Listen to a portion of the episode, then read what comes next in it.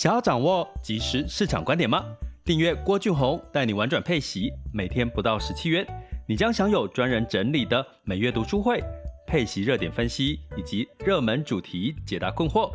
不论你想通过基金、ETF、美股或台股打造你的现金流收入，我们都能为您提供支持。点选资讯栏的订阅链接，了解更多。让我陪你一起投资理财。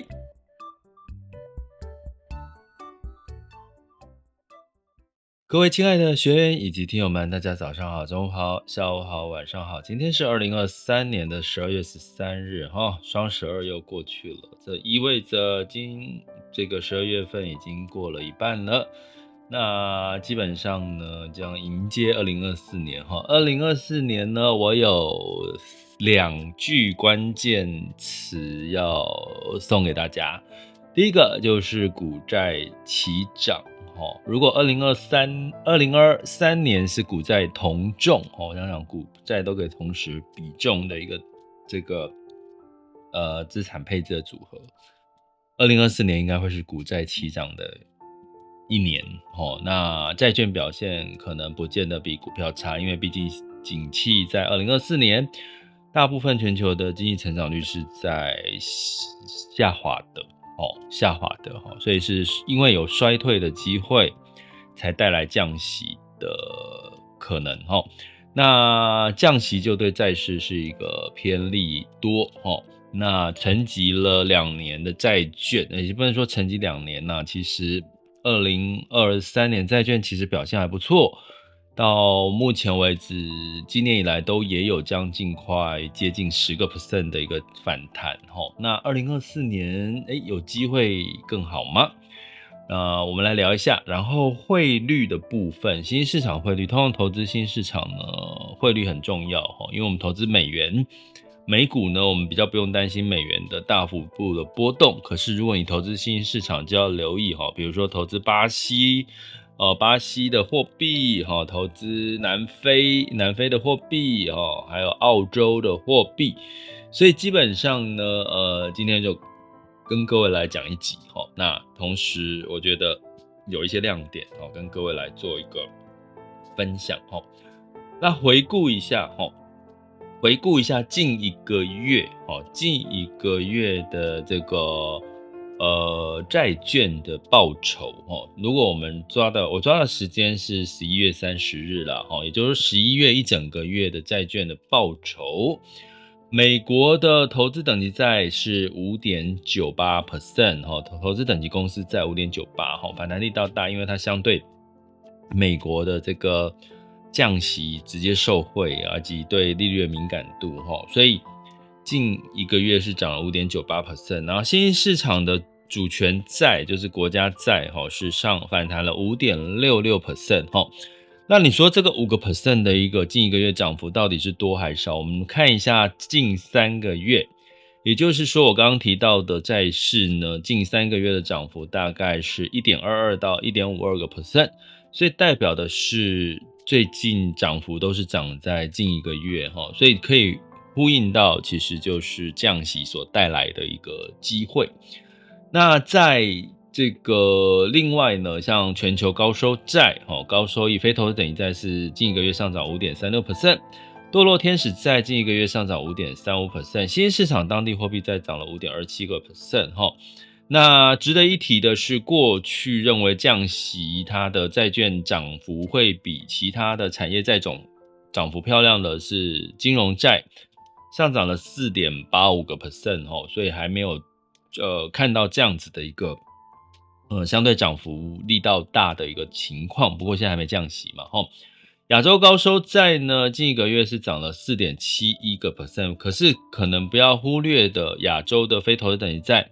近三个月是涨了五个 percent，吼。其实它已经在前三个月已经发动了，吼。这跟什么有关系？跟中国，吼，中国的这个它的所谓的景气进入谷底，吼，开开看。开几乎没有什么太大的这个景气下修的一个情况，然后再加上房地产的情况，似乎也慢慢的淡化它大家对它的恐惧了。好，所以亚债其实是近三个月涨了五个 percent，那近接下来当然还有什么欧债哈，还有美国的非投资等级债哈，所以基本上呢都大概有到将近哈这个四到五个 percent 的一个涨幅哈。那你说美国公债呢？美国公债近一个月是涨了三点六一个 percent 哈，所以基本上。这就是我跟各位提过的哈，尤其我们的学员，我们都会提过，如果你是要预期降息的时候带来你在债券有资本利得的机会，二零二四年的话，其实风险越高，某种程度它对于景气、对于利率的敏感度也是存在的，所以公债反弹代表其实非投资等级债跟新市场在有反弹的一个机会哈。所以其实我觉得二零二四年其实蛮难得啦，就是投资债券其实是的确有一种比较嗯可以哦开始比较放宽心哈放宽心的一个情况哈。所以呢，我们接下来来讲一下这是我们近一周的看法。那到底在近一周里面呢，到底这些债种的情况大概是怎么样？二零二四年的展望。二零二四年为什么我对债种债券其实是有一个期待值哈？市场有一个期待值，最主要是他们的殖利率都相对是比较高的哈。像这个新兴市场债，虽然它涨了一波哈，涨了五个 percent 上下，目前的殖利率还有到八个 percent 上下哈。那非投资等级债呢也涨了一波，它的殖利率也是有在。呃，八到九个 percent 上下。那投资等级债呢？它的殖利率涨了一波之后，有来到五点五个 percent 哈。所以某种程度呢，你会看到这三种类型的债种呢，它的殖利率是不是都还是很高？五八九五八九哦，这样子的一个殖利率数字。那通常要跟什么做对比？当然是对这个美国公债，因为美国公债通常十年期美国公债被视为一种。无风险的利率，因为没有人认为美国政府会倒哈，所以大概目前是四点多少？我看一下，目前今天的这个美十年期美债四点二哈，四点二又持续往下走哈，所以呢，你会看到这个利差还是存在明显的吸引力哈，一个是五八九，所以跟公债的殖利率还是有利差。那当然。接下来债券的涨幅上涨的公债，美国公债涨涨幅上涨，殖利率又会持续往下走，哈，走到三点，比如说四、三点九、三点八，那是不是相对来讲更凸显了这些高风险的非投资等级债或者是新市场债的这个利差就更加的吸引人，哈。所以这也是带来新兴市场债跟非投资等级债有这个资本利得的一个机会，也就是说降息带来公债的反弹之外，也带来了新兴市场债跟这个的汇利差所带来的一个吸引力。那当然不止债哦，新兴市场的股也是具备有吸引力哈。那到底这个新兴市场债呢？它当然就是你还是要选择所谓基本面好的。哦，所以基本面好的就是说，从它的汇率，从它的升降息可以看出一些端倪哈。呃，基本面好就代表它的市场的反应就会特别比较明显哈。那在这个基本面好的预期里面哈，像在呃呃相对来讲还有三个 percent 以上哈，或者是有机会哈稍微的微调的哈。我们可以看到的新兴市场里面，普遍哈，在二零二四年的经济成长率是三点八个 percent 哈，然后二零二三年是呃四点一个 percent。那但是我要讲的是，如果你细分成第一季、第二季，你会看得到的是，呃，到第一呃上半年跟下半年哈，仍然是上半年在经新兴市场的经济成长仍然是相对强劲哈。那尤其是在这个。这个新兴亚洲哈，从经济成长率从二零二三年的四点八，二零二四年降到四点六哈，微幅的下滑。那其中呃表现最经济成长最强劲的其实是印度哈，是五点七个 percent 哈。那像在拉丁美洲里面呢，就比较强劲的一个市场就是其实是墨西哥。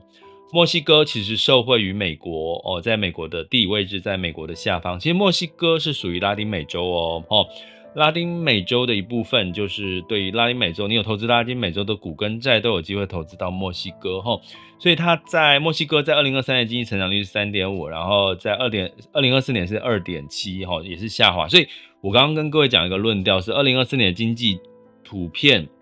都是下滑的，好，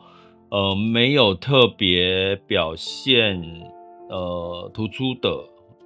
就是大部分都是小幅度的下滑。哦，所以经济成长下滑是二零二四年的基调，所以不重要，因为呃不是不重要啦，就是明年是景气，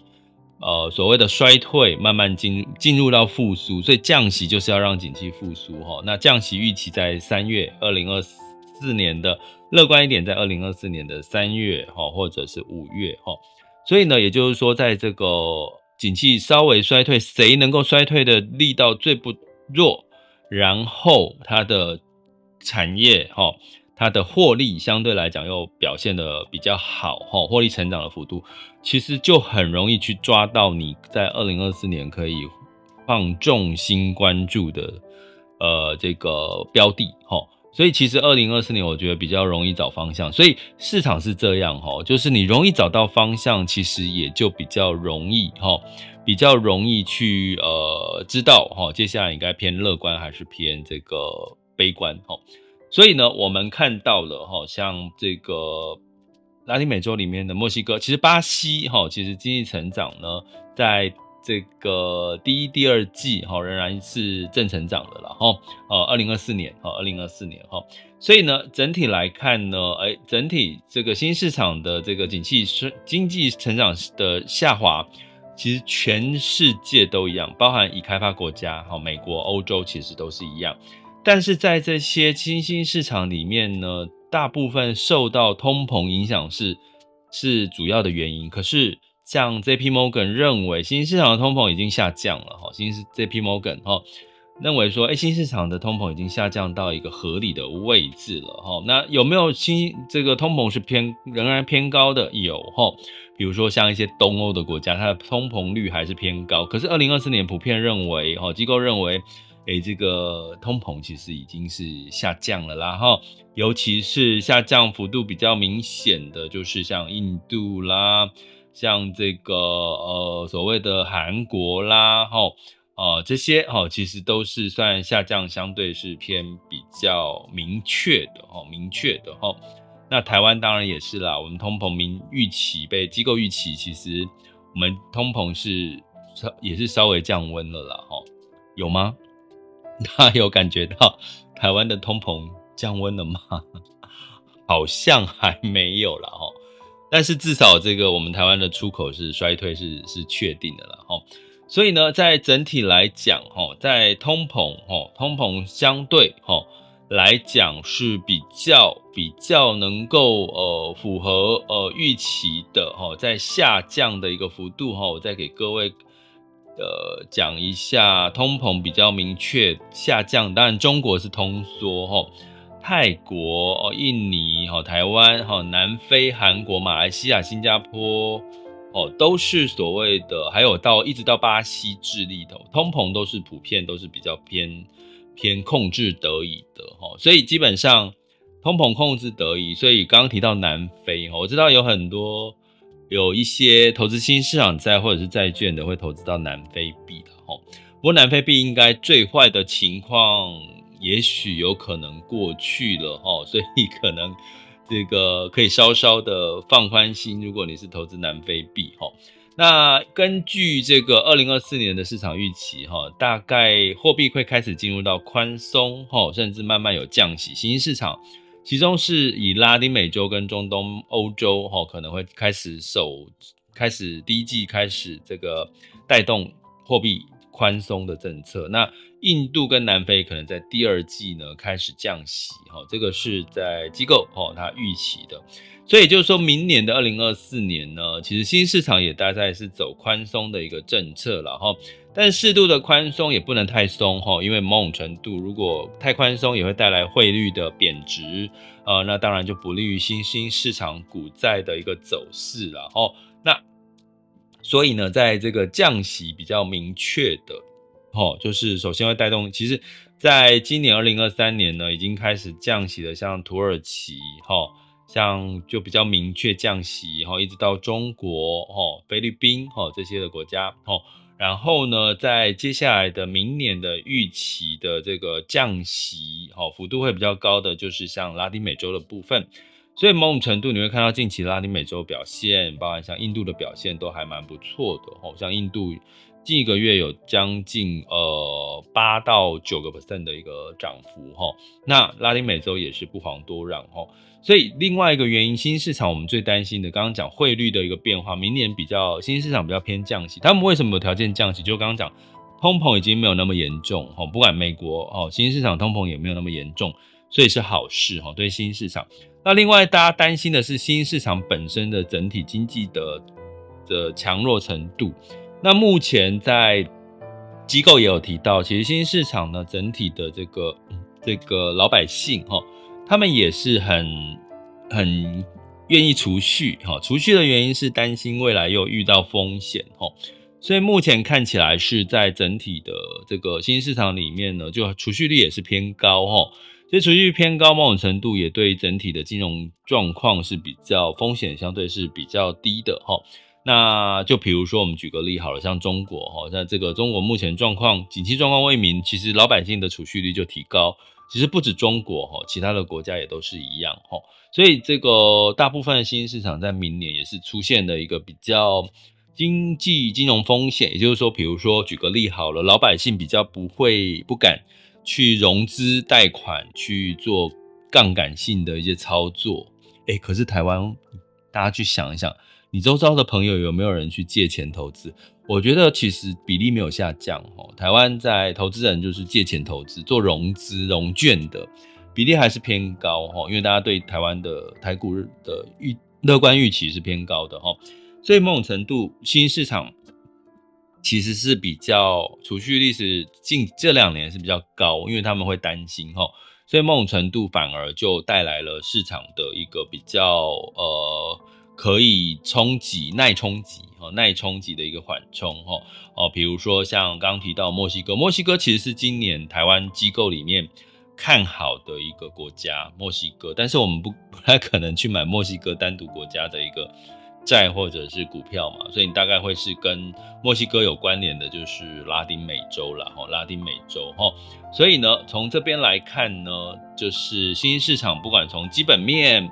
从这个老百姓的消费能力，从汇率的稳定度，再从降息的预期，我们可以看到新兴市场在新兴市场哈，其实仍然是偏中立的哈。那在整体来看，因为汇率是比较偏。缓和的降息哈，所以整体的机构来看呢，市场比较机构比较会看好的是像韩国哦，还有像中东哦，中东欧洲哦，还有印尼，还有其实南非也被放进来了，南非终于开始有机构看好它了，有没有觉得很开心？有投资南非币的，然后呢，巴西哈，巴西就南拉丁美洲哥伦比亚那边。其实都是被机构相对比较看好的啦，吼，所以基本上也被调高它的这个 overweight，就是所谓的呃比较所谓的买进的一个比重，吼，拉丁美洲，拉丁美洲终于开始出现 overweight，而且蛮多的，大部分的拉丁美洲国家被评评定成 overweight。那至于像如果投资中国，目前是中国在新市场里面是被偏中立的一个看法，好，不管是货币。或者是债种吼，那另外呢，像被这个呃调高评价是印尼吼，印尼在二零二四年是被调高评价的吼。那另外还有被调高评价的，我看一下跟我们比较有关系的是哦，南非的债券被调高了评价，可是大家不要不要因此而觉得啊，南非币好像可以买，因为南非币的。这个评价仍然是持中立，因为刚刚提到南非也是属于偏，接下来二零二四年会偏降息，降息当然会抑制这个汇率的这个涨幅，然后不要期望太多南非币的一个反弹。可是呢，南非币的基本面可能也相对也表现不错，所以它的债券是被 overweight，就是被呃评定成这个买进。那另外一个评定成买进，不管是汇率跟债市的。一个市场就是巴西喽，哈，巴西，所以我们可以看到还有这个哎，墨西哥我看一下，墨西哥是汇率被 overweight 哦，所以基本上拉丁美洲是二零，如果说。呃哦，我们讲一个时间轴好了。二零二三年，我们看日本哈，日本的基本面，还有日本的货币宽松。下半年，我们看到印度的反弹的力道，追慢慢的追上日本哈。然后二零二四年，我们一直在讲印度之外，我们可能在新市场里面可以把这个拉丁美洲放进来看了，好不好？有吧？有亮点吧？好。所以呢，从这边呢，要跟各位讲哈，二零二四年的确是股债齐涨的因素条件是存在的。那如果新市场的股跟债，其实跟不管从要只要讲到债，新市场债一定要讲到汇率，好，一定要讲到汇率的看法。目前被 overweight 的比较多的频率比较高的就是拉丁美洲。还有，其实新亚洲也是也是算有 overweight，可是比重比较高，真的是拉丁美洲。所以拉丁美洲你会看到最近媒体还没有特别在讲到它，对不对？所以我们已经就是有时我们频道跟我们的订阅过程，我们都希望给大家比较提早去看到一些可能媒体或者市场上面还没有特别讲，因为通常你在媒体揭露出来的一些讯息，通可能都已经。涨过一波了哈，或者是已经呃已经反映了，市场已经反映了，所以我我希望带着大家陪伴大家去找到一些蛛丝马迹，去看到一些诶、市场可能还没有特别提，可是目前可能已经看到一些相对的亮点。当然你要做功课，因为风险仍然在。我要提醒大家，明年是经济成长率是下修的，对比二零二三年，可是呢也是降息的开始，这是景气复苏的拐点的开始。慢慢的要发动，那你当然就是投资胜率最高的一年。那你要做功课，好不好？那就做功课，就是你自己做，要不然就是看看媒体，跟着媒体的跟风，要不然就是来。上课，要不然就订阅我们频道，要不然就付费订阅我们的课程也是可以啊。好，我们的网校 score 点 HappyToBeRich.com 哦，大家可以来了解付费订阅内容，或者在各个单集的订阅链接点下去，你可以透过各个平台选择适合你的陪伴订阅方式。好，那有任何问题也欢迎大家就是加入，呃，在我们的各个单集里面留言，我再来回复大家喽。OK。这里是郭俊宏，带你玩转配息，跟你及时操作观点，关注并订阅我，陪你一起投资理财。我们下次见，拜拜。想要掌握即时市场观点吗？订阅郭俊宏，带你玩转配息，每天不到十七元，你将享有专人整理的每月读书会、配息热点分析以及热门主题解答困惑。不论你想通过基金、ETF。美股或台股，打造你的现金流收入，我们都能为您提供支持。点选资讯栏的订阅连结，了解更多。让我陪你一起投资理财。